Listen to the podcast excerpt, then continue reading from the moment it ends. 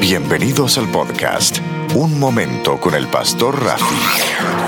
Pensamientos, reflexiones y consejos para el día de hoy.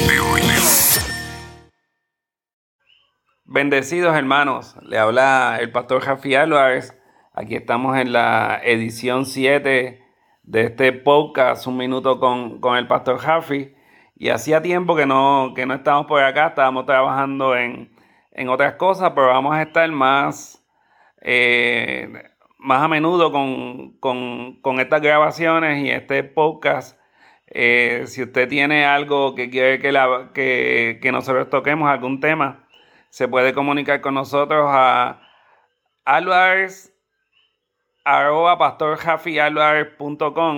y ahí puede dejar el, el, el, mensaje en la página o puede ir a Álvarez, ajá, Álvarez arroba, Jafi Álvarez y me lo envía por ahí por, por correo electrónico.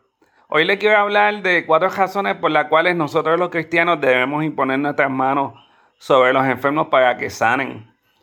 Eh, hemos visto muchas personas que sufren de enfermedades alrededor de nosotros. Y tú y yo no solamente tenemos el, el legado, la, encomienda de imponer las manos, sino que tenemos dentro de nosotros el Espíritu Santo que nos guía a esas personas que tienen, que tienen dolor, que tienen necesidad. Usted tiene la salida. Le vamos a dar esa salida a las otras personas. Yo le voy a dar cuatro puntos por los cuales tú debes imponer las manos. Primero porque Jesús lo hizo. La Biblia nos manda a ser imitadores de Jesús. Y si Jesús lo hizo, nosotros lo debemos hacer.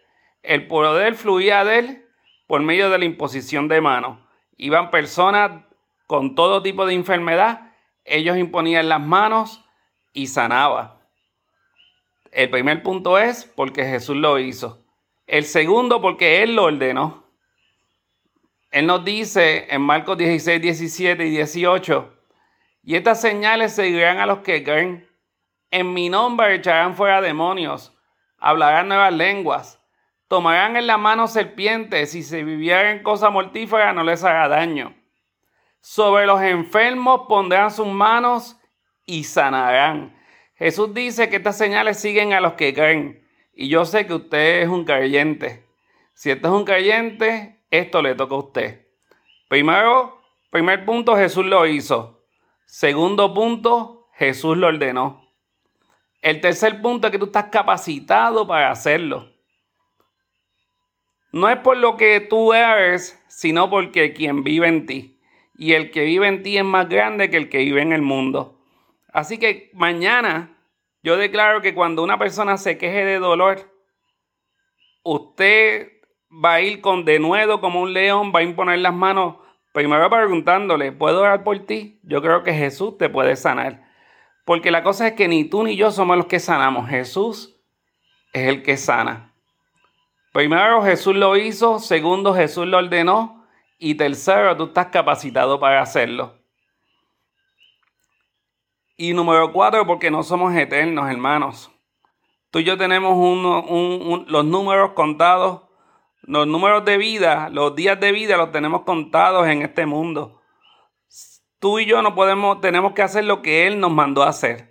Tenemos que ser obedientes y saber que cada vez que una persona se queja al lado tuyo, cada vez que el Espíritu Santo te, te, guía, si tú hablas por la mañana y le dices, Señor, llévame donde hay dolor, llévame donde hay necesidad, recuerda que tú tienes al carpintero por medio del Espíritu Santo dentro de ti para poder, para poder darle lo que esas personas necesitan, darle la sanidad que ya el Señor la prometió y le dio por medio del sacrificio de ellos en la cruz.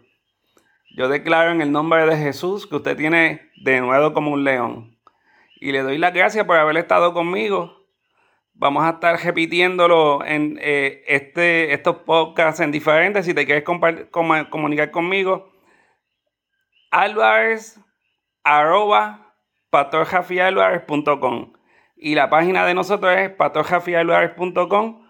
Nos puedes ver en Twitter, Pastor en Facebook, Pastor y en lo nuevo que se llama Periscope, en Pastor Jafi Alvar. Yo declaro que ustedes son bendecidos.